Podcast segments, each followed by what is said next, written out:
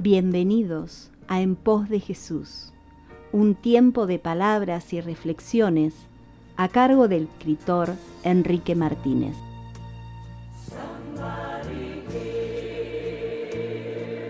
Hola, que el Señor te bendiga. En Juan 3:16 dice, porque de tal manera amó Dios al mundo que ha dado a su Hijo unigénito, para que todo aquel que en él cree no se pierda, mas tenga vida eterna.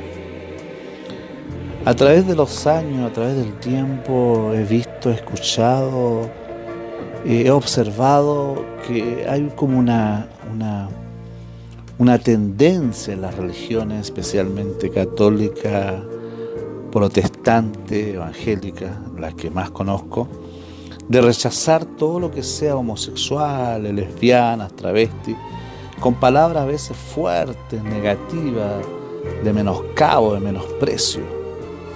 Creo que como creyentes no debemos hacer eso, porque Dios también ama a ellos, los ama para que ellos también puedan conocerle y el Dios vivo pueda obrar en ellos como ha obrado en nosotros. Es por eso que cuando veas o conozcas un homosexual, una lesbiana, un travesti, puedas también hablarle de Dios, darle un abrazo, porque ellos también necesitan del Señor. Nadie, nadie existe en este mundo que no necesita de Dios. Que el Señor te bendiga. Gracias por acompañarnos.